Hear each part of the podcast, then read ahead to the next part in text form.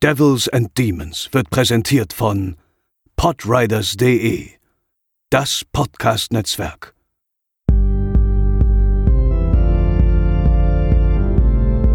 They're coming to get you, Barbara. They're coming for you. Herzlich willkommen zur 97. Episode von Devils and Demons. Ich bin Chris und an meiner Seite ist natürlich zum einen Pascal Hallo. und zum anderen schon wieder André. Schon wieder. Guten Tag. Wie schon die letzte Episode ist von der Thematik her gesehen auch diese Folge eher der Aktualität geschuldet, denn wir drei ähm, haben uns vor ein paar Tagen in der Preview die heiß erwartete Fortsetzung zur Neuadaption von Stephen Kings It Teil 2 in den Kinos angesehen und der Film wird ja überall hart diskutiert und da wollen wir uns natürlich nicht ausklammern und äh, legen direkt mal los nach dem Trailer. Something happens to you when you leave this town. The farther away, the hazier it all gets. But me, I never left. I remember all of it.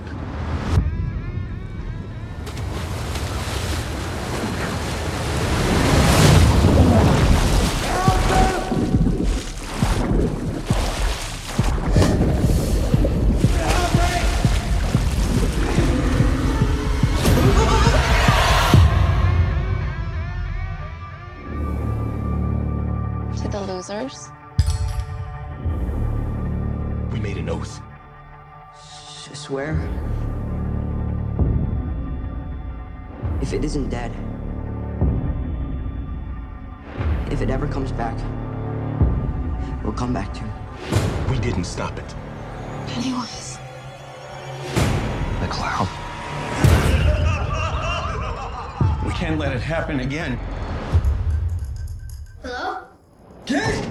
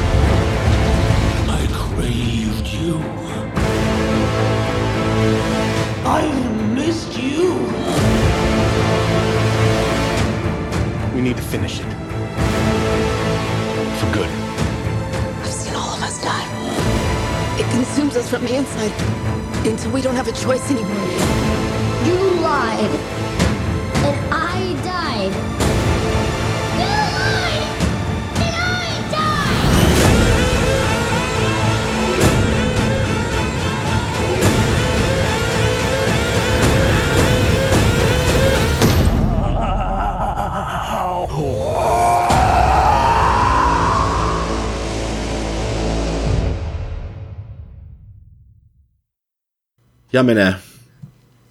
Wir waren ziemlich enttäuscht, als wir aus dem Kino kamen, oder? Insgesamt, insgesamt ja. Und zwar eher nicht, also nicht nur enttäuscht, sondern einfach, einfach, ja, meine, Vorfreude war groß tatsächlich, weil ich den ersten einfach äh, gerne, sehr gerne mochte und nach wie vor für einen, eines der besten Horror-Remakes allgemein halte. Ja. Ähm, weil er einfach dem Ganzen einen schönen modernen Turn gegeben hat und mo modernen Anstrich, aber trotzdem halt diesen ganzen Jugend-Vibe so von früher mitgetragen hat. Und ja, der zweite hat das halt alles mal irgendwie, ich meine, klar, die sind jetzt erwachsen, das darauf kommen wir gleich zu sprechen auch, aber ähm, ja, trotzdem fehlt ihm einfach alles, was den ersten irgendwie so charmant gemacht hat. Und äh, das war einfach eine Ernüchterung, sagen wir mal so, es war eine Ernüchterung danach, weil die Erwartungen halt doch relativ hoch waren. Was war dein erster Eindruck, Pascal, nach dem Kinobesuch? Ich habe ein bisschen gebraucht. Also ich weiß, aus dem Kino direkt war ich nicht enttäuscht, aber mir, mir war schon sicher, dass ich den Film nicht so sehr mag wie den ersten Teil des Remakes. Und ähm, dann hat so nach und nach so eine schon leichte Enttäuschung eingesetzt, weil ich jetzt durchaus auch ein bisschen traurig bin, dass halt das Gesamtprodukt nicht so rund ist und äh, qualitätsübergreifend halt sehr gut, wie ich es mir halt gewünscht hätte. Da kann man ja später nochmal kurz drüber schnacken, ob da jetzt vielleicht noch ein etwaiger Director's Cut, der glaube ich angekündigt ist, vielleicht was retten kann oder nicht. Aber ähm, ja, also in der Hinsicht schon ein bisschen enttäuscht war ich, auch wenn ich jetzt dem das eher der Fallhöhe halt zum ersten Teil zuschreiben würde als jetzt der generellen Qualität des Films. Und ich habe auch direkt nach dem Film halt schon für mich wieder bemerkt, das ist, vielleicht belasse ich es nächstes Mal beim ersten Trailer oder ich spare mir halt einfach den Trailer, Mhm. wenn ich weiß, dass ich den Film eh gucke. Äh, der dezente Hinweis an dieser Stelle an die Zuhörer, die den Film noch nicht gesehen haben, wir werden uns jetzt nicht zurücknehmen, was etwaige Spoiler angeht. Ich Ja. meine, jeder, der das Buch gelesen hat, äh, für den dürften es eh keine großen Spoiler sein, aber es hat ja nicht jeder das Buch gelesen oder den Film noch nicht gesehen. Von daher hört euch den Podcast erst zu Ende an, wenn ihr auch den Film gesehen habt. Äh, kurz die üblichen Randnotizen. Der Film hat tatsächlich auf Letterbox nach einer kurzen Anfangseuphorie sich mittlerweile bei 3,2 von 5 eingepegelt. Auf der IMDb 7,1 von 10. Hat eine FSK 16 Freigabe ungekürzt. Und, lieber André, es stand jetzt nach It 1 Remake der zweiterfolgreichste Horrorfilm aller Zeiten. Uff. Sage ich einfach mal. Uff. Aber gut, es war zu erwarten. Nach dem ganzen, dem ganzen Hype vom ersten, nachdem überhaupt, nach dem Erfolg vom ersten, ähm, nachdem die Marketingmaschine auch schon wieder wirklich äh, bis zum Anschlag angeheizt war, jetzt beim zweiten, das war zu erwarten, dass der, dass der auf jeden Fall einspielen wird. Ja, ja, der Hype war wirklich groß. Also das, das hat äh, Warner ja auch wirklich gut gemacht, muss man ja in dem Fall sagen. Also das äh, im Vorfeld waren ja wirklich sehr viele, selbst selbst wir, die ja wirklich sehr viele Horrorfilme sehen und ja auch nicht mehr so leicht zu hypen sind, ähm, waren ja auch, sag ich mal, voller Vorfreude auf den Film. Äh, Pascal, ähm, fass bitte noch mal kurz für die Zuhörer zusammen, worum es in It Chapter 2 geht. 27 Jahre nachdem der Losers Club das bösartige Dämonenwesen Pennywise in die Schranken gewiesen hat, beginnen sich in der Kleinstadt Derry wieder unerklärliche Phänomene abzuspielen. Bill Danbrew, welcher Derry nie verlassen hat, ruft die anderen Mitglieder des Losers Club an und bittet sie zurück nach Derry zu kommen. So findet die alte Clique nach fast drei Dekaden wieder zusammen und muss sich abermals ihren Ängsten stellen, um Pennywise diesmal endgültig den Chaos zu machen. Das, also bei mir kam es an wie Dödelmon. Dödelmon. Nicht Dämon. Ach so. Alles gut. Ähm, ja, äh, beginnen wir vielleicht mal mit der Besetzung. Das ist ja natürlich in, in diesem Fall ein wichtiges Thema gewesen. Wir haben halt diese, die, diesen, ja, diesen tollen Cast an Jungdarstellern im ersten Teil gehabt, wo man ja sagen muss, ausnahmslos gelungen. Und ähm, da war es natürlich nicht ganz einfach für die Produzenten, ähm, hier Darsteller zu finden, die Ähnlichkeiten aufweisen, sowohl äußerlich als auch vielleicht irgendwie von irgendwie von der Mimik her, wie auch immer. Und ähm, gleichzeitig natürlich auch so ein bisschen Fanservice zu betreiben, weil natürlich direkt nach Release von It, dem ersten Film, ähm, gab es natürlich äh, Theorien, wer muss hier Beverly spielen, wer muss hier Bill Mhm. spielen und ein paar Sachen wurden ja letztendlich auch berücksichtigt, wie eben Jessica Chastain als, als erwachsene Beverly. Ähm, oder wer war, nee, welche Fanwunsch wurde noch? War Bill, Bill Hader war der zweite Fanwunsch, ne? Als Ja, Gucci? äh, ich, es gab ja auch noch, die, ich glaube, die Jungdarsteller sollten ja selber auch mal irgendwie sagen, Genau, wen sie ja. gerne hätten. Ja, genau. Da war ja noch die Theorie, dass vielleicht Chris Pratt den ähm, erwachsenen Ben spielen soll, was sich jetzt ja nicht verwahrheitet hat, aber Ja, sonst aber- fällt mir auch gerade nicht mehr ein. Aber ich glaube, diesbezüglich klammern wir jetzt erstmal kurz Bill Hader nochmal aus. Das ist vielleicht gleich ein Thema für sich, aber generell kann man sagen, ist der Cast eigentlich schon ziemlich gelungen, oder? Chastain war ja, glaube ich, auch nicht der erste Fanwunsch. Am Anfang haben sich, glaube ich, alle, ähm, wie war es denn am Anfang? Arrival hier, sag schon. Achso, äh, äh, hier, Hm. äh, Amy. Amy Adams. Amy Adams. Amy Viele, Adams, ja. viele meinten am Anfang Amy Adams und dann äh, hat sie es auf Chastain umgeschwungen, ja. Ja, wobei ich da auch tatsächlich äh, Jessica Chastain sofort gesehen habe. Ich weiß auch nicht warum, aber die, die, äh, wie heißt die Jungdarstellerin? Sophia, hilf mir mal kurz. Sophia Lillis. Ja, Lillis, genau. genau. Hat schon, Und, hat schon ja. so, ein, so eine gewisse Ähnlichkeit auch im Gesicht. Definitiv, ja, es passt auf jeden Fall, klar. Ja. Ich, ich, ich hatte tatsächlich einen lustigen Moment äh, im Film und dachte so, das war die Szene, in der ähm, Ben vorgestellt wird.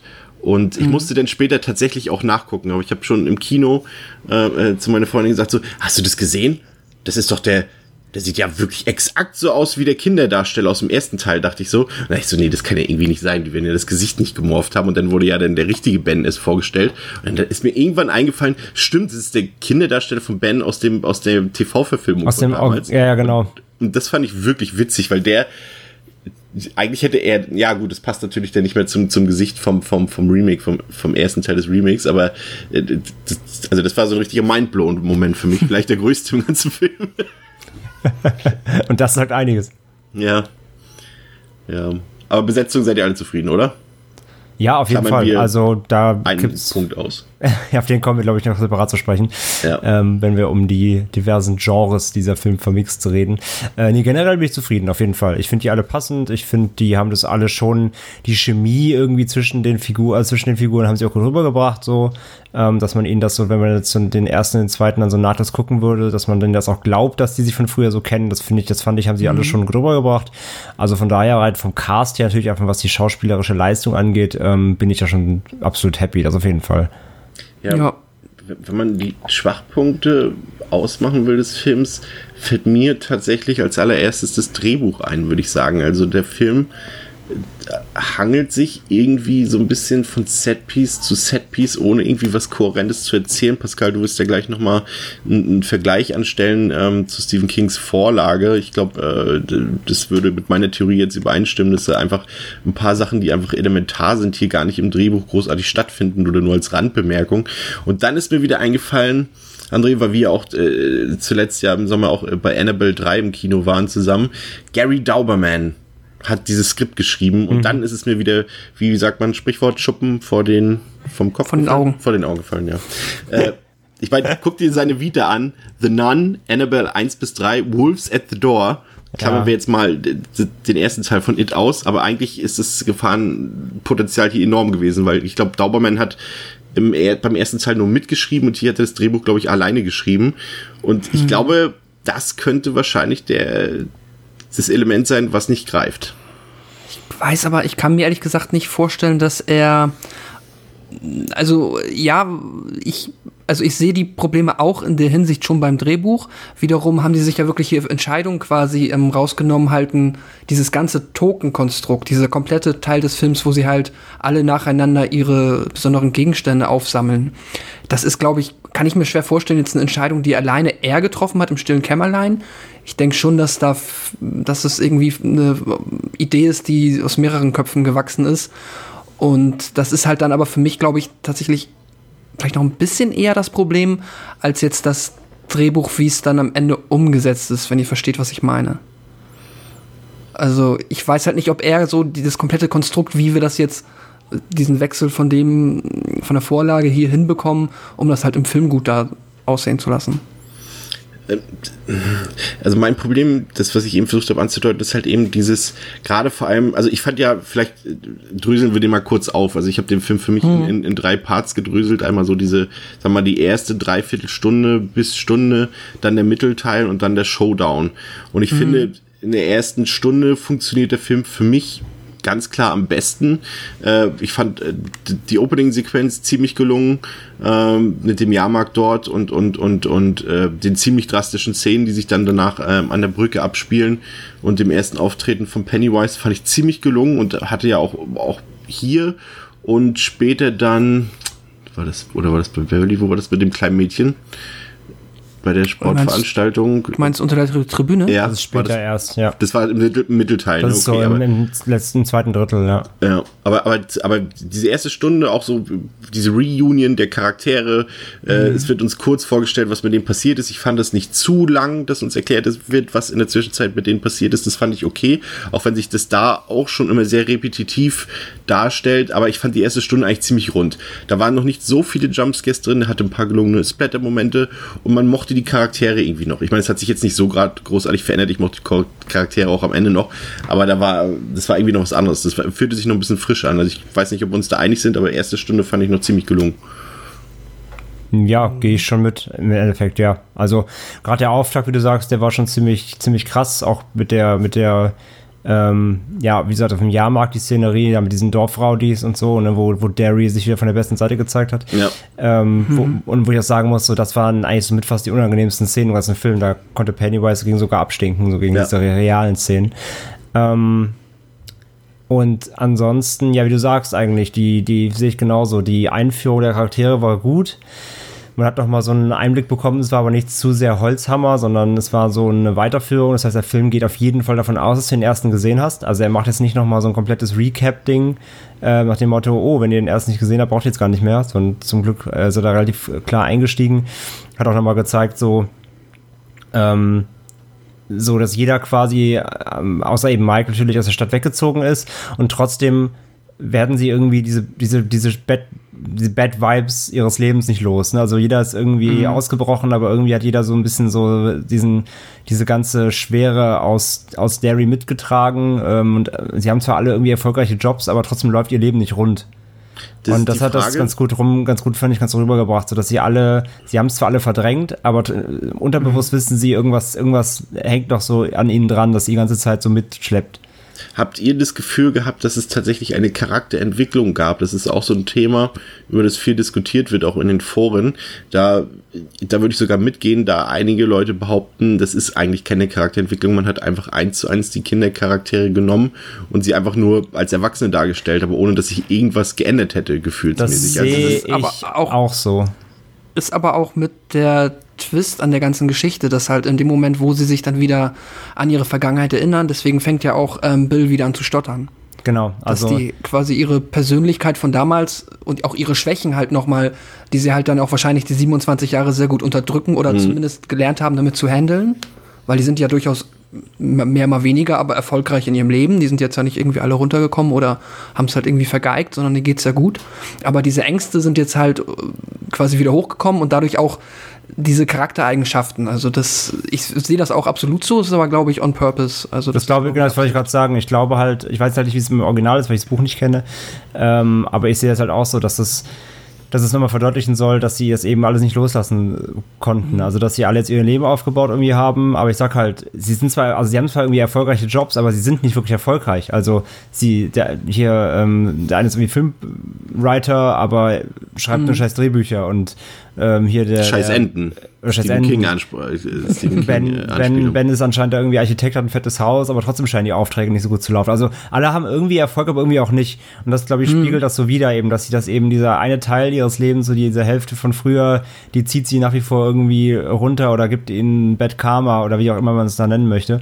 Ähm, von daher ja, also ich sehe es genauso, die im Endeffekt spielen sie ihre, ihre ähm, alter Egos von damals wieder, genauso eins zu eins. Ich meine, gerade jetzt, da kommen wir dann gleich darauf, gerade, gerade Bill, Bill Hader macht das natürlich extrem, ähm, aber auch die anderen. Ähm, Im Grunde hat jeder seine Charakterzüge eins zu eins zu behalten und, äh, aber ich sehe es halt auch so, dass es, vor allem kommt das eben wieder raus, wenn sie wieder in Derry sind und das sehe ich dann eben auch so, dass es on purpose ist, dass es gewollt ist, um zu zeigen, so, sie sind wieder ja, im Ende- im Endeffekt ist, ist, ist, ist, hat sich gar nichts verändert. Sie sind immer noch die, Gefa Ja. also die Gefangenen dieses Orts und, und Pennywise.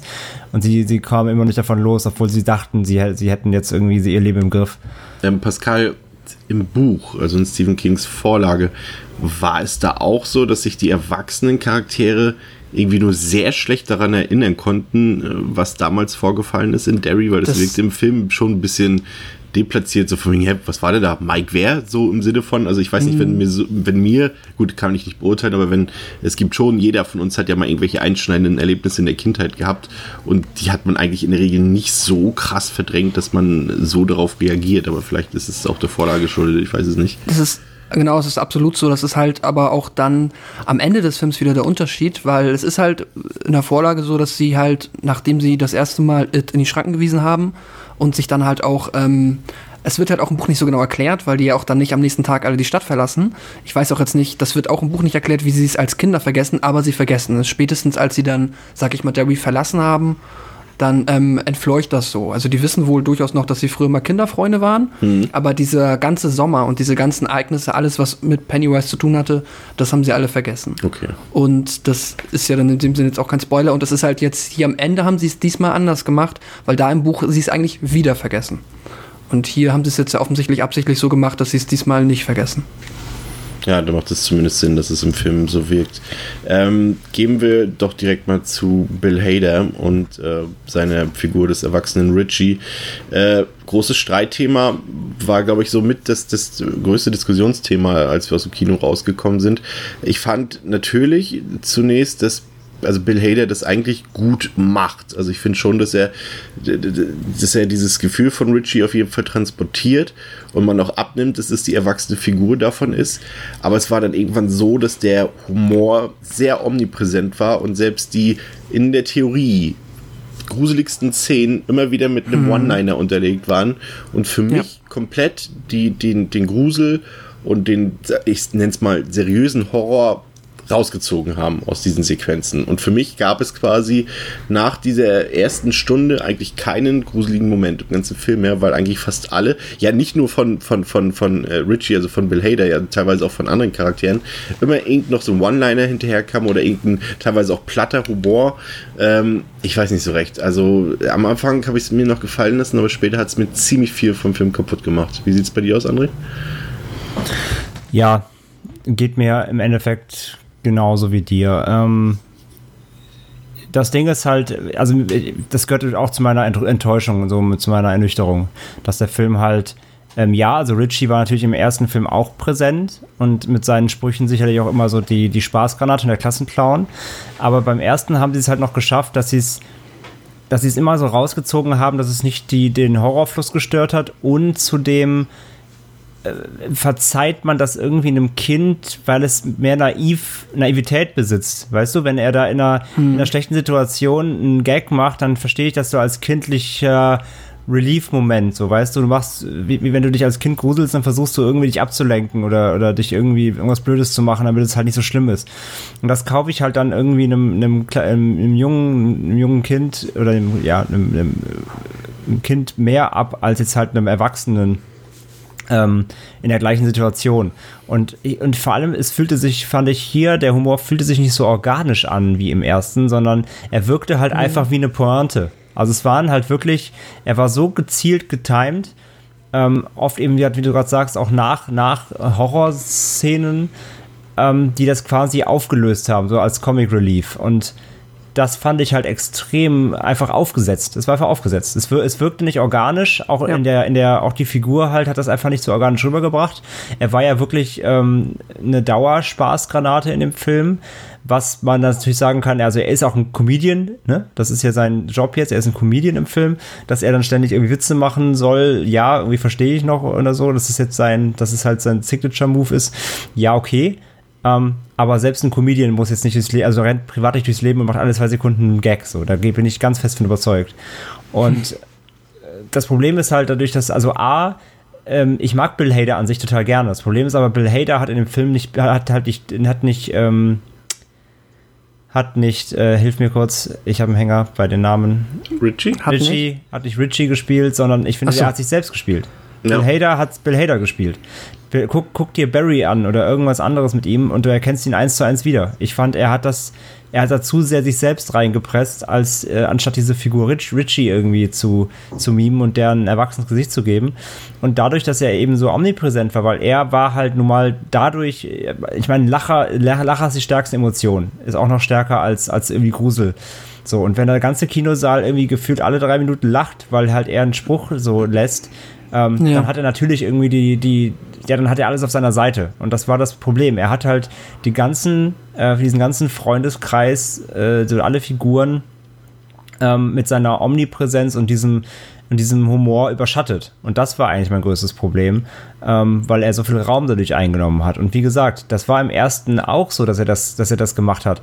Aber es wirkte viel, viel organischer. Es hat, ich hat sich viel mehr eingegliedert in diese, in diesen jugendlichen, naiven Sprücheklopfer so. Und hier jetzt irgendwie wirkt das Ganze, wie gesagt, einfach nur wie, wie so ein pointer Comedian, den man absichtlich da reingeschrieben hat. Und das hat null das, das fühlt sich null an, als ob das wirklich in der Realität, also ne, real, bei Horrorfilmen so, aber ich meine, sie haben ja schon versucht, diese, diese Gruppe sehr menschlich darzustellen. Es geht ja viel um Menschlichkeit und, und Zusammenhalt und Freundschaften. Das sind ja, das sind ja reale Gefühle, die da vermittelt werden sollen. Und mit ihm da als, als, ähm, als, ja, wie gesagt, Klassenclown in dem Sinne, hat das für mich jetzt im zweiten Teil überhaupt nicht funktioniert. Ich stelle ja die Theorie Ich- auf, dass, dass der Film einfach momentan, also für mich der, die Konvention, konventionellste Konventionellste. äh, ähm, Lösung, die man für diesen Film hätte finden können eigentlich. Und deswegen ist es für mich irgendwie auch überhaupt kein Wunder, dass der Film der breiten Masse so extrem gefällt, äh, weil er eben zum einen ähm, diese extrem vielen Jumpscares hat, auf die wir ja gleich noch zu sprechen kommen, was halt so dieses, dieses Conjuring-Publikum so ein bisschen anspricht, aber gleichzeitig auch sehr witzig, ironisch und meta ist, was halt so ein bisschen das, was auch ja aktuell sehr angesagt ist, wenn wir jetzt so an so Sachen wie Get Out denken oder Us oder Happy Death Day. Da muss immer noch so eine zweite Ebene drin sein. Und da haben wir gerade in der letzten Folge mit Crawl genau das positive Gegenbeispiel gehabt, dass eben doch einfach normaler ernstzunehmender Horror durchaus funktioniert. Aber hier bei It 2 würde ich sagen, hat man sich einfach die einfachste Variante rausgepickt. Also ich hatte jetzt Sachen, halt dazu, ich hatte dazu jetzt auch schon, weil das ist auch eine Frage, die ich euch noch stelle jetzt in dem, im Zusammenhang. Ich hatte jetzt auch schon Gespräche über den Film, wo mir die Frage gestellt wurde, ähm, von wegen, also mir wurde, ich, ich stelle die Frage jetzt einfach an euch weiter. Woher, woher wisst ihr eigentlich, dass der Film wirklich ein Horrorfilm sein will? Und vielleicht möchte er einfach eine Horrorkomödie sein. Hm. Darf ich auch noch mal, ich würde auf die Frage vielleicht gleichzeitig mitantworten, weil ich auch noch mal auf Bill Hader Ja, ja, ja klar, na klar.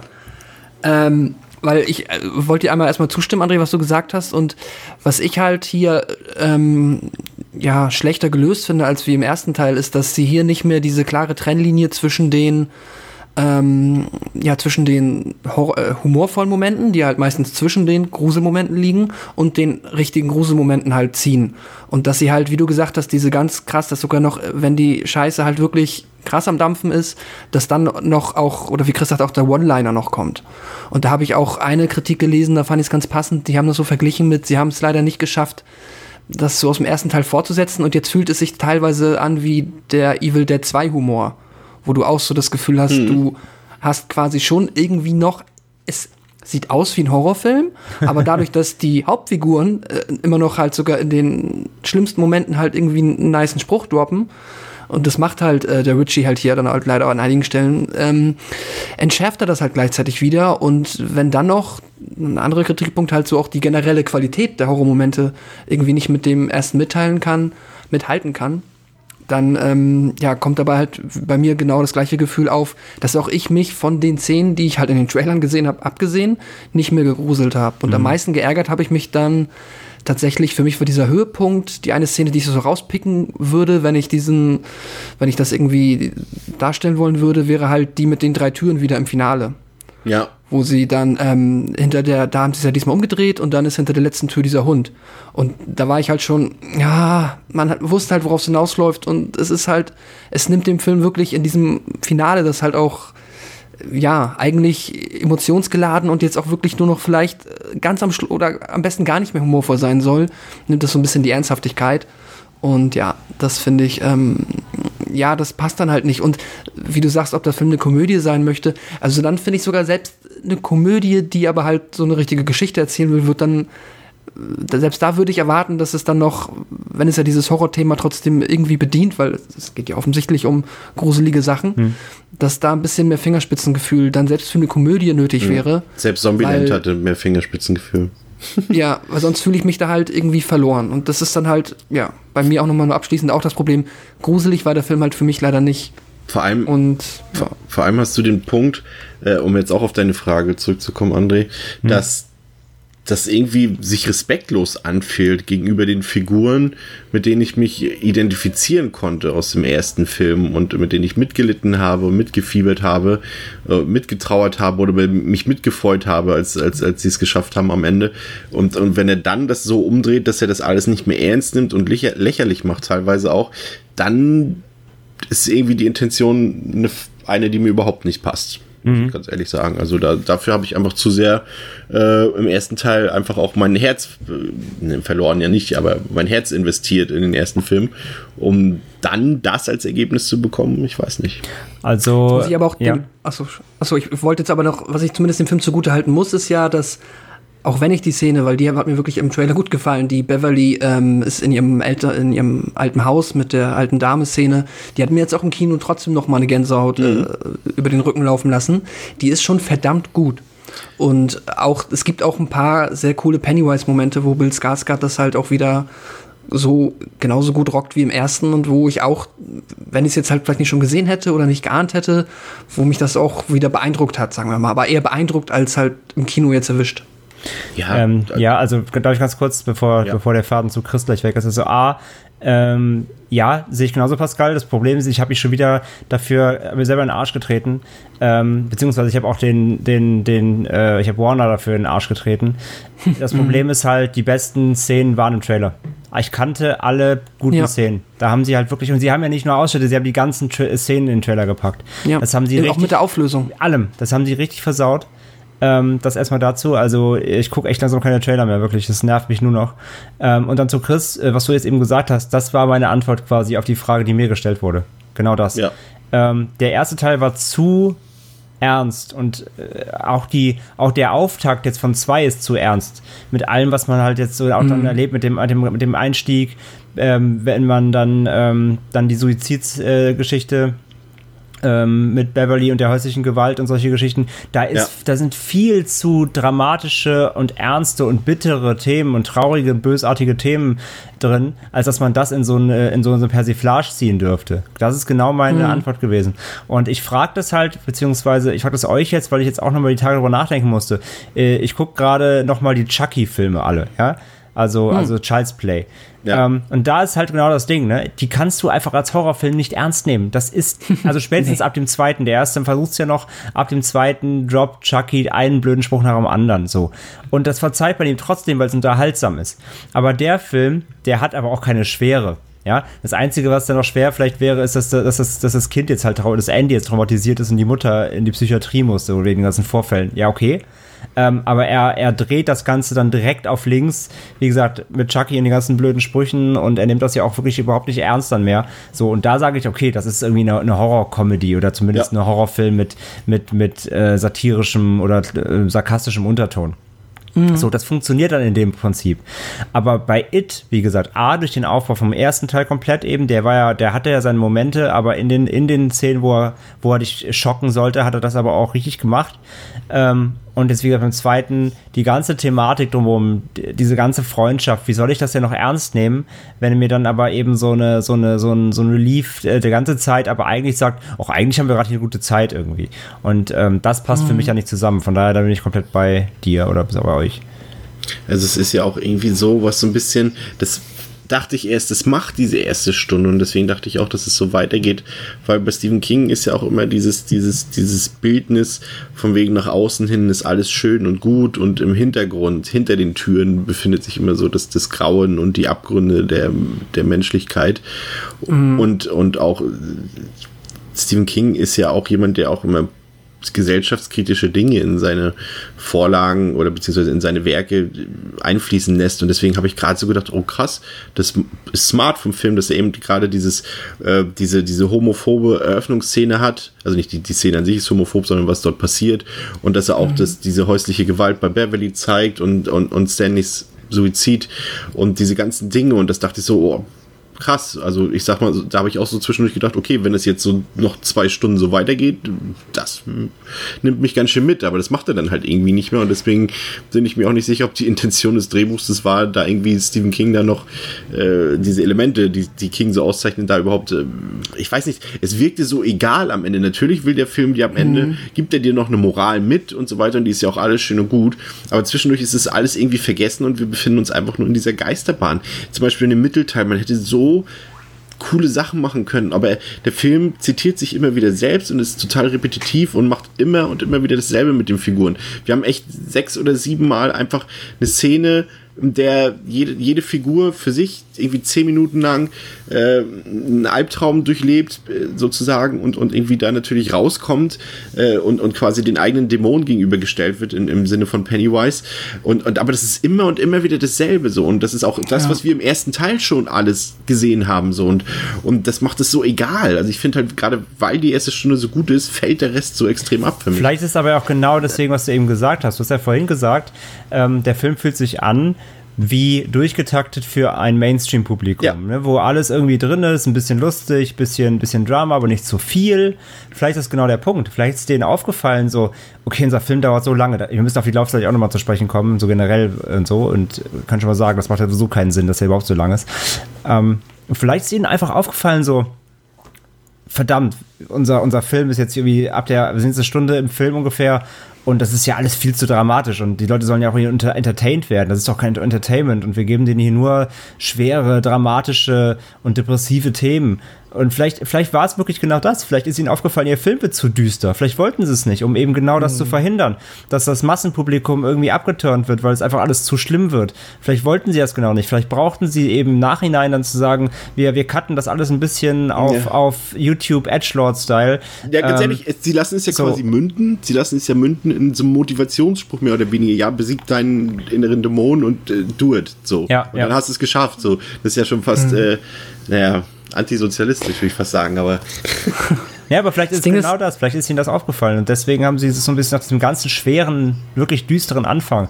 Gehen mir genauso wie dir. Ich dachte mir so, uff, ey, das ist aber ganz schön heavy hier alles. ja. Ähm, äh, ja, vielleicht haben sie deswegen gesagt, ey, wir brauchen dringend hier irgendwas, was das, so, was den Durchschnittszuschauer, der sowas nicht gewohnt ist, ein bisschen hier wieder bei, bei Laune hält. Vielleicht ist es genau das. Ja, sorry, Pascal. Alles gut. Ähm, das Ding ist, es halt, äh, ich hatte halt auch dieses, was halt, glaube ich, das Problem ist, ist halt die von euch angesprochene Geisterbahn. Die ist halt ne, sechsmal im Hintereinander halt dieses Übernatürliche und zum Großteil weniger gruselig als lustig albern. Und was ich halt so schade finde, ist, dass sie halt hier auch das Potenzial, was die Vorlage geboten hätte und was sie halt auch besser umgesetzt hat, halt, ähm, sie teasen einen damit, aber dann ziehen sie es nicht so durch oder benutzen es nicht mehr. Zum Beispiel ist es im, in der Vorlage und ich, na, ich weiß nicht mehr, ob es in der TV-Verfilmung auch so war, aber da ist ja die häusliche Gewalt von Beverly. Der Mann, der fährt ihr eigentlich hinterher. Und dann hast du halt dann in der eigentlichen Geschichte immer diesen Wechsel zwischen dass halt äh, die Gruppe oder Beverly mal von Tom, so heißt er dann, bedroht wird oder wieder halt was Übernatürliches passiert. Und das Gleiche, was mich halt, wo mich halt auch der Film wirklich enttäuscht hat, ist die ganze Geschichte um Henry Bowers, also dieser ähm, Bösewicht aus dem ersten, der ja hier dann noch mal Das wird ja, das, das habe ich mittlerweile schon ganz ausgeblendet. Das wird ja nur angeteasert, das war es ja eigentlich, ne? Vollkommen. Er hat einmal halt, ähm, glaube ich, Mike war das? Oder nee, warte mal, nee, äh, Richie hatte doch das Messer Ja. Irgendwie in den Bauch gestochen? Keine Ahnung. Ja, ja, Auf jeden Fall hat der auch eine viel, also die beiden Figuren spielen halt eigentlich im Original noch diesen menschlichen Horror, der da halt auch so ein bisschen dramatischer ist und der halt einfach noch ein bisschen anders an die Nieren Ja. geht. Und dadurch hast du halt eigentlich immer diesen Wechsel. Und äh, das, da hat der Film hier einfach von der Struktur ein ganz krasses Problem, weil du halt in der Vorlage ist es ja auch so, dass von Anfang an, also von der ersten Seite wechseln sich Erwachsene und Kinder ab. Und es gibt ja auch in der Vorlage diese Szene mit dem Jahrmarkt, wo dann ähm, das schwule Pärchen ist und die dann einer von beiden stirbt. Die ist auch da genauso dramatisch und es gibt auch den Suizid in der Badewanne. Aber da ist das alles immer in einem schönen Rhythmus. Das heißt, du bekommst ein bisschen, du bekommst ein bisschen, ich sag mal jetzt so, ne, Kinder-Goonies-Vibe. Ja. Und dann bekommst du ernsten Horror, dann bekommst du Kinder Pennywise Horror. Du hast eine schöne Mischung, die dich immer wieder abwechselnd irgendwie ähm, bei der Stange hält. Und hier ist halt wirklich dieses am Anfang hast du so ein bisschen Drama. Dann lassen sie halt Tom liegen. Okay, ich meine, ist auch okay. Der Film ist schon zu lang. Aber äh, ich weiß gar nicht, hattest du das geschrieben, André? Ist zu lang und zu kurz gleichzeitig? Sonst war das. Nee, irgendjemand hat das- es geschrieben. nee, das war ich nicht. Da war das Kollege Daniel Schröckert. Einer hat das auf Letterboxd geschrieben, war das fand ich Tino, ne? ganz gut. Was, Tino? Weiß ich nicht, aber ein Kollege hat das geschrieben, das fand ich sehr passend. Der Film ist zu lang und zu kurz, weil er halt einem zu lange mit dieser Geisterbahn auffällt und an einer anderen Stelle aber gleichzeitig auch so Potenzial für ein bisschen Horror, der einen oder auch ja, unangenehme Momente, die einen mehr an die Niere geht, im späteren Verlauf ähm, liegen lässt und dann im Finale halt auch zu sehr für mich Indiana Jones war und das überhaupt gar nicht mehr gruselig. Aber wir hatten ja schon, falls du dich erinnerst, ähm, als wir die Episode aufgenommen haben zum ersten Teil, ja auch schon, dass, dass da auch so teilweise einfach drastische Sachen aus dem Buch nicht drin waren.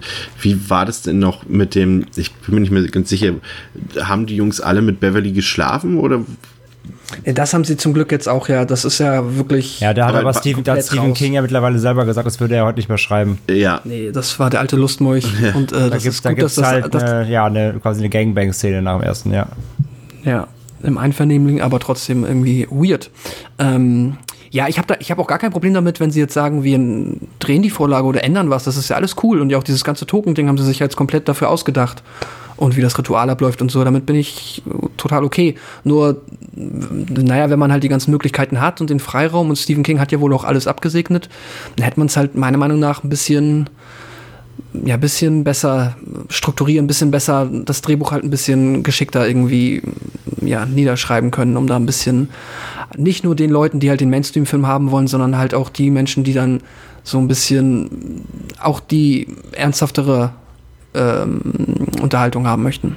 Ja, auch der, auch der, wie, wie heißt er hier, der, der, ähm, der Rowdy aus dem ersten, der nebst Klapse sitzt? Henry Bauers. Genau, der Bauers.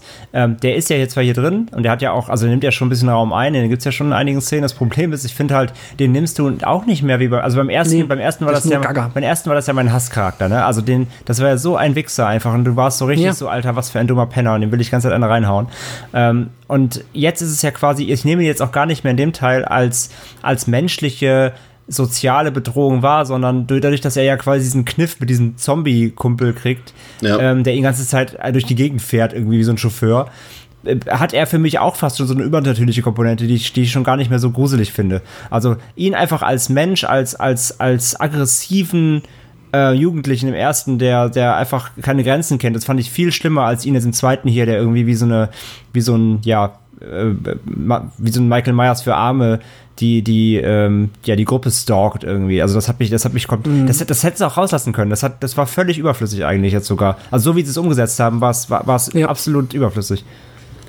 Das Ähm, war leider gar nichts. kommen wir nochmal, bevor wir das Ganze abrunden, nochmal zum Showdown, der für mich, ähm, ja, boah, er war zu lang, definitiv fand ich, der Showdown. Das ist, und es wirkte eher dann, also da sind wir dann vom Comedy-Teil dann in so eine Art, ähm, ja, Ja, ich fand, Pas ich fand Pascal hat's gut gesagt. Ne? Ja, Jones, das hat sich echt Ja. so nach einem, äh, der, der, der hat nur irgendwie die Bundeslade gefehlt, dann wäre irgendwie alles perfekt gewesen. Ja, vor allem, es drehte sich im wahrsten Sinne des Wortes auch immer im Kreis. Also sowohl das, was du gesehen hast auf, dem, auf der Leinwand, die Figuren haben sich äh, wirklich physisch immer im Kreis bewegt, als aber auch die, einfach die, die, die Handlung dort. Also es war mir einfach irgendwann viel zu viel. Ich weiß auch nicht so recht. Also mh, ja, aber das ist vielleicht, es ist auch einfach dann so wirklich so ein Mammutprojekt. Du kannst es nicht allen recht machen. Es ist vielleicht einfach so, wenn du so ein, ich meine, wie viele Seiten hat es, sagen wir mal, geschätzt? Wie viel? 1100. Ja. Und, und der Film geht ja jetzt schon fünfeinhalb Stunden, wenn wir jetzt die beiden Teile zusammenzählen. Und damit ist der schon zwei Stunden länger als der aus meiner Sicht viel, viel, viel zu lange, äh, die, die viel zu lange TV-Adaption. Also ich weiß nicht so recht. Ich, es klingt auch alles ein bisschen nach viel Hate bei mir. Also ich habe mich durchaus noch unterhalten gefühlt. Nur eben nicht mehr im Sinne von, der André hat es vorhin gesagt, wie ein Horrorfilm, wie ich einen Horrorfilm schaue, sondern halt, es war halt ja, ein Unterhaltungsfilm und der hat mich auch unterhalten durchgängig und der war auch handwerklich, sag ich mal, geben wir mal so ein paar CGI-Sachen raus. Ich, War ich wollte ich wollte gerade sagen, also was mich vor allem im Finale gestattet war, das übermäßige CGI. Also das war ja wirklich alles. War beim ersten Teil auch schon. Ich weiß. Ähm, hat mich auch da schon nicht begeistert. Ich finde aber tatsächlich die, es gibt einige CGI-Effekte im zweiten, die sind noch schlechter als im ersten. Oder die sind, die sind nicht noch schlechter, die im ersten Mal okay größtenteils. Aber hier gibt es ein paar Szenen im zweiten, die sind wirklich einfach nicht gut gemacht handwerklich. Und die, die schockieren mich auch nicht, weil sie einfach so überkünstlich aussehen. Das ist einmal dann, wenn die Oma aus dem Trailer ihre wahre Gestalt zum Beispiel zeigt, ähm, oder da gab es zwei andere, eben gerade in diesen, meistens in diesen, ähm, ja, in den Jumpscare-Momenten eben, die er abfeuert im Mittelteil. Da waren einfach so ein paar Monster-Designs, also quasi im Mittelteil, jeder von den, wenn jeder der, ähm, der Gruppe seinen eigenen Jumpscare-Moment bekommt, dann, dann verwandelt sich ja S ständig in was anderes. Mal so eine Spinne, mal so diese Oma, hast du nicht gesehen? Und ähm, in, diesen, in diesen Einzelszenen, da gab es einfach ein paar CGI-Momente, die fand ich wirklich grausig. Die sahen einfach überkraft Comic aus. Das habe ich, das konnte ich nicht mehr ernst nehmen. Zumindest glaub, für das Ben war das. Produktionsniveau war, es tatsächlich jetzt nicht der Überflieger. Das stimmt Nee, das schon. stimmt, ja. Ja, ja ich, das, da stimme ich auch zu. Ich hatte auch bei manchen Monstern dachte ich so, Hä? okay. Die waren nee, mir jetzt schon ähm, zu, zu drüber. Das war mir zu comichaft. Ich fand einer der besten effektmäßig war, die, ja, das gut, ich meine, das war ein The, The Thing äh, Anleihe mit diesem Schädel am Ende, äh, mit dem Kopf, der diese Spinnenbeine kriegt. Das war relativ Ja. schön eklig gemacht, ähm, aber sonst, wie gesagt, waren jetzt nicht die mega CG-Highlights dabei, sondern eher Lowlights, ja. W- Wisst ihr, was für mich eine der größten Enttäuschungen des Films war? Nein, wisst ihr nicht, deswegen erzähle ich es euch.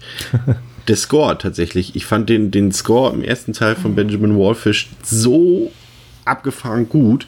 Und jetzt irgendwie im zweiten Teil waren natürlich immer noch so ein paar Variationen bei, aber ich finde, der ist total untergegangen. Ich habe ihn mir, ich wollte gerade sagen, ich habe ihn mir nicht mal gemerkt. Ja, das kann natürlich sein. Übrigens, oh, Thema Sound. der Film war viel zu laut. Der ist so laut abgemischt. Also was, was die sich dabei gedacht haben, also das, keine Ahnung. Also ich fand den extrem laut. Das war ja Krawall, das war Terrorkino. Aber nicht im positiven Sinne.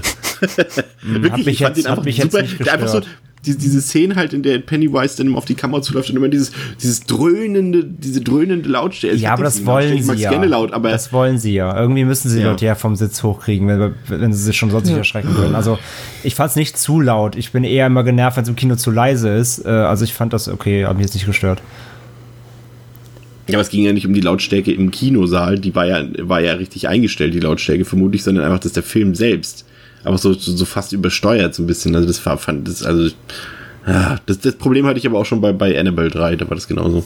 Ja, aber wie gesagt, das sind aber diese typischen Jumpscare. Die Ja. müssen jetzt im richtigen Moment einmal alles auf 130 drehen, damit die Leute irgendwie zusammenzucken. Das ist halt leider Standard, ja. Damit überhaupt noch menschliche Regung zustande kommt. Nachdem, ja, vor allem, sie, Damit man noch vor, was- vor allem sie mal wecken nachts über zwei Stunden. Damit man noch was fühlt. Ich ja. bin nur einmal eingeschlafen, ja. ja. ja. Habt ihr noch was? Ja. Ich habe ein paar positive Punkte noch. Ich will noch mal ein paar Ja, Lanzen brechen mach das.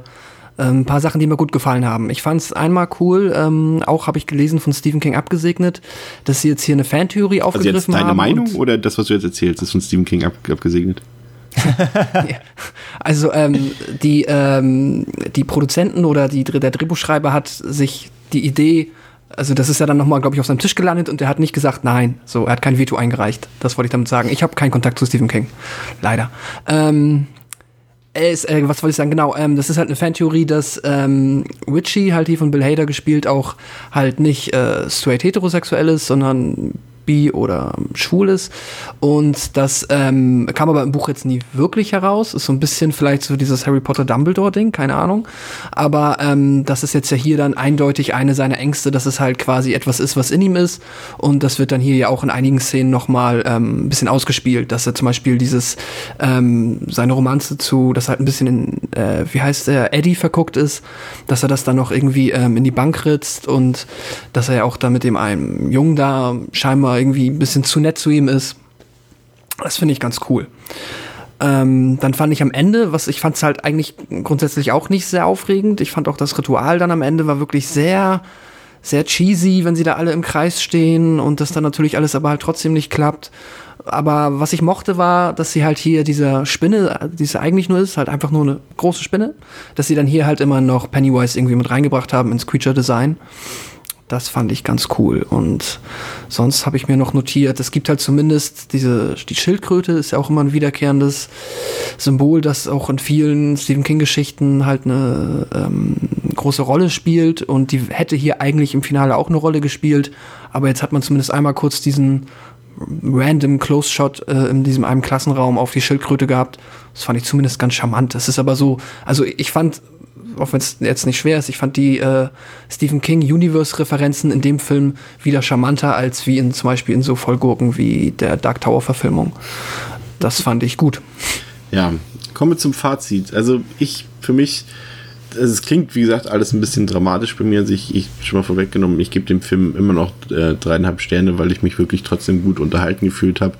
Ähm, und ich fand die Schauspieler durchweg, nehmen wir jetzt mal Bill Hader, ja, für das, was er, vielleicht stand es auch so im Drehbuch, dass er so performen soll, dann hat es auch gut gemacht, aber das war schon ordentlich. Das Handwerk, nehmen wir mal das CGI so ein bisschen ähm, außen vor, war schon in Ordnung. Pennywise war wieder toll designt. Ähm, ich fand auch die Stimmung in Derry gut. Also das, das, das hat der Film auch wie der erste geschafft, einfach so ein bisschen Atmosphäre zu schaffen durch, durch die Optik des Films. Definitiv die erste Stunde fand ich super stark. Da, das war für mich eine der stärksten Stunden in diesem Kinojahr bis jetzt.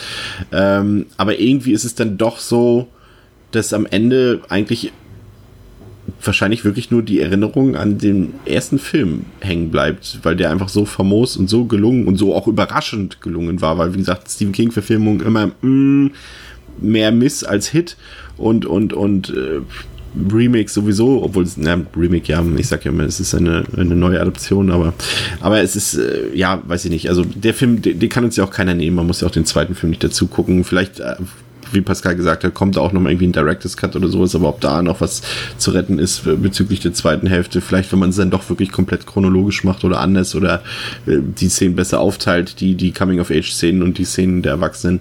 Wer weiß, also mhm. Äh, ich will jetzt nicht sagen, es ist eine Vollgraupe, das ist immer noch, finde ich, ein guter Film, ein guter, unterhaltsamer Blockbuster dass ich das mal sage über einen Horrorfilm-Blockbuster. Naja, aber es ist es ja irgendwie dann schon. Aber gleichzeitig ist es eine Enttäuschung, weil meine Erwartungshaltung einfach riesig war und die konnte der Film einfach nicht einlösen. Ganz einfach. Dreieinhalb Sterne von mir. Wie sieht es bei dir aus, André? Ähm, ich bin nach wie vor nicht äh, gütig gestimmt gegen den Film gegenüber. Ich habe ihm nach meinem Kinobesuch zweieinhalb gegeben und dabei bleibt es auch auf jeden Fall. Ähm, ja, mal abgesehen davon, dass meine Erwartungen hoch waren, die lasse ich jetzt einfach mal außen vor. Ich kann einfach nur das bewerten, was ich gesehen habe und das war leider gerade nach dem ersten, nachdem man einfach ähm, gesehen hat, dass was möglich ist, äh, einfach eine herbe, herbe Schelte irgendwie von den von allen Beteiligten. Ähm, der Film fühlt sich für mich an, als ob er von einem ganz anderen Team gemacht werden werden wäre. Als ob Muschetti da nicht selber auf dem Regiestuhl gesessen hätte, sondern hätte irgendwie seine, seine Oma äh, vertreten lassen. Also es fühlt sich überhaupt nicht nach, nach dem ganzen Gespür an, was, was der erste hatte. Ich, auch wenn du sagst, typ, mit. Warte mal, warte mal kurz. Da, da greife ich nur mal kurz ein. Ja. Ich glaube, äh, Muschetti ist nicht kein guter Regisseur. Der hat auch keine Ahnung, glaube ich, der weiß auch nicht, ob, auch wenn er bisher in seiner Vita nur Horrorfilme dr drinstehen hat, aber ich glaube, er ist auch kein guter Regisseur und auch kein guter Horrorregisseur. Also ich glaube, seine das, das Leistung im ersten sein. Teil wird ein bisschen überschätzt. Ich fand das mag alles Mama sein, gut. aber er hat ja trotzdem im ersten Film gezeigt, dass er es irgendwie hinkriegt.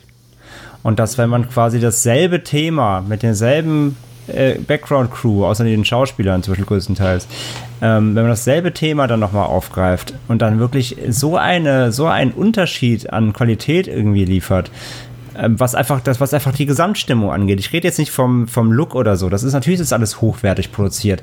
Da, da, da kann er aber vielleicht am wenigsten für. Ja, also die Cinematografie und so ist alles, ist alles schön und gut.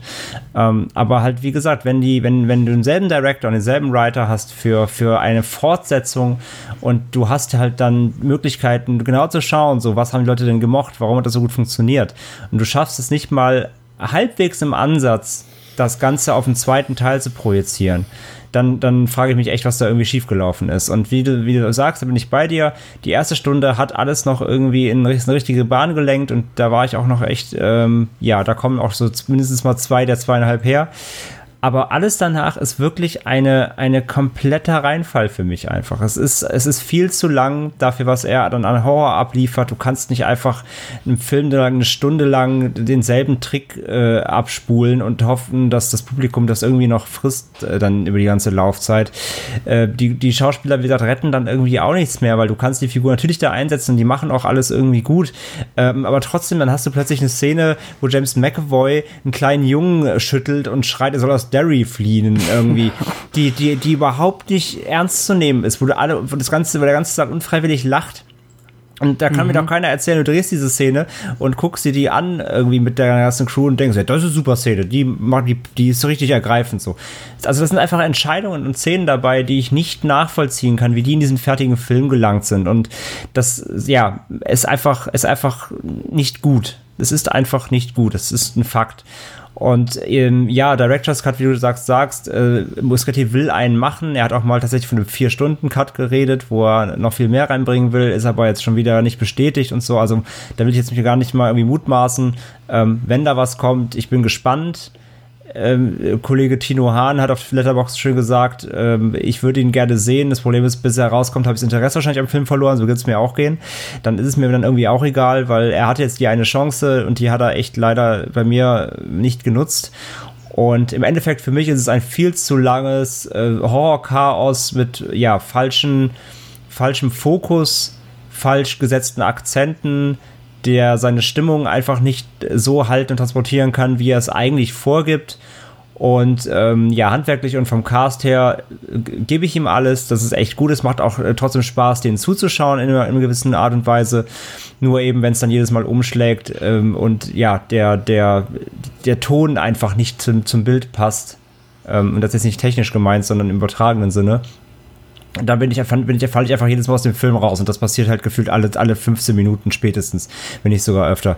Und von daher ist der Film für mich leider einfach kein guter Film. Ähm, man kann ihn natürlich irgendwie gucken und gerade wenn man den ersten natürlich dann, sie hängen nochmal zusammen, das heißt, äh, ein Double-Feature werde ich sicherlich auch nochmal machen, dann, wenn er dann irgendwann im Heimkino ist, um mir das auch nochmal als Gesamtkonzept anzugucken. Aber von mir gibt es jetzt erstmal ein ähm, ganz bedingt empfehlenswert zweieinhalb Sterne. Mm, ja. Ähm, äh, ja, mein Fazit. Ich habe äh, die Kritikpunkte haben wir jetzt ja so für meinen Geschmack wirklich ausführlich äh, seziert und ähm, das, ja, ich bin auch nach wie vor halt wirklich traurig, dass die so omnipräsent halt vorhanden sind und mir auch mitunter halt, während ich den Film geguckt habe, halt so ein bisschen die Laune zum Teil durchaus mit verdorben haben. Ähm, ja, ich habe ja gesagt, es gibt trotzdem auch einige Punkte, die mir gut gefallen haben. Ich mag den, Ka haben wir auch schon gesagt, der Cast der Erwachsenendarsteller ist super. Die Grundprobleme liegen halt woanders. Und ähm, wo wir gerade nochmal, oder wo jetzt, wo wir nochmal kurz das Thema Director's Cut äh, hatten, ich hätte halt total gerne eine Version, meinetwegen auch noch mit zusätzlichen Szenen, die halt aber so in diesem, dass sie halt wie sie es jetzt ja hier auch machen. Der Film zeigt ja immer wieder auch noch neue Szenen von den Kindern, die wir nicht kannten. Und dass man das halt quasi einmal als einen großen, monumentalen neuen Film, vielleicht auch irgendwie einen Fancut, keine Ahnung, neu dreht, dass du halt beide Filme nimmst und das versuchst so ein bisschen äh, der Vorlage anzupassen, durchzuziehen, könnte vielleicht irgendwie auch ein ganz lustiges Ergebnis bei rumkommen. Das ist übrigens auch noch ein Punkt, sorry, dass ich unterbrechen muss. Das, das habe ich jetzt ganz vergessen. Genau, das ist auch der Punkt. Dadurch, dass du nämlich auch Rückblenden hast auf die Kinder, das zeigt dir noch mal mehr, ähm, wie schlecht die Erwachsenen-Szenen teilweise funktionieren. Weil die sind wieder ja. super. Und ja, das mag jetzt daran liegen, dass wir irgendwie alle nostalgisch verklärt sind von Goonies und Stand By Me, aber das, das kann mir keiner erzählen. Die sind qualitativ einfach besser. Die sind besser geschrieben, die sind viel harmonischer. So, und das zeigt erst wieder, wie, wie, wie, wie mies teilweise der Rest ist. Das wollte ich noch droppen. Sorry. Mhm. Nee, alles gut. Würde ich dir auch zustimmen. Deswegen habe ich jetzt aber auch, äh, es gibt so ein paar Punkte, die mir halt jetzt irgendwie den Film noch so ein bisschen wiederum, die den Film ein bisschen retten für mich. Da ist zum Beispiel auch halt, auch wieder, es ist halt im Buch auch eine sehr elementarer Bestandteil ist halt dieses Clubhaus, das halt auch im ersten Film rausgenommen wurde oder noch nicht gezeigt wurde. Und ich habe mich eigentlich schon damit abgefunden, dass es halt wohl auch nicht mehr passiert. Aber das hat jetzt hier auch noch mal, hm, glaube ich, mit den ausführlichsten Flashback äh, zur Kinderzeit bekommen.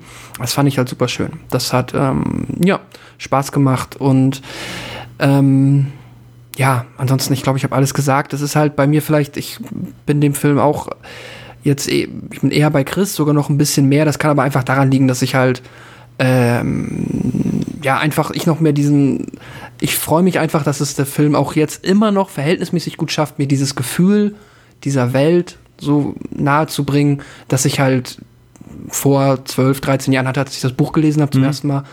Und das ist dann halt nochmal ein Pluspunkt auf meiner Seite. Deswegen habe ich dem jetzt kann sein, dass ich das beim nächsten Mal dann noch ein bisschen kritischer sehe, weil ich jetzt auch natürlich im Nachhinein fallen auch mehr Sachen auf, aber ich habe dem Film jetzt vier Sterne gegeben und ja, aber vier Sterne halt mit dieser äh, anderen Sicht darauf. Ich glaube auch halt, das ist äh, vielleicht genau andersrum wie beim Dark Tower. Da habe ich halt von vielen Leuten gehört, wenn du das Buch nicht gelesen hast, kannst du ihn noch als mäßigen Fa Fantasy-Film irgendwie abtun. Ja, das, das so geht es mir da auch. Also ich fand ihn ja auch nicht gut, aber ich fand ihn jetzt nicht katastrophal, weil ich die Vorlage nicht kenne. Ja.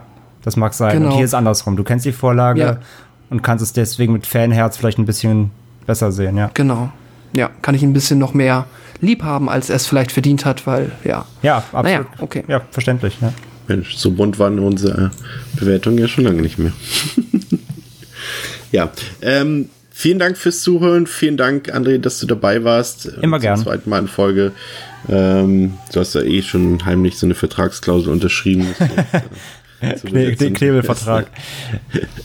ähm, ja, äh, danke fürs Zuhören. Schaut euch den Film an. Schreibt uns gerne, wie ihr den Film empfunden habt, ob wir uns ehren oder ihr euch ehrt, was auch immer. Wir hören uns in der nächsten Woche wieder bei Devils and Demons. Auf Wiederhören. Tschüss.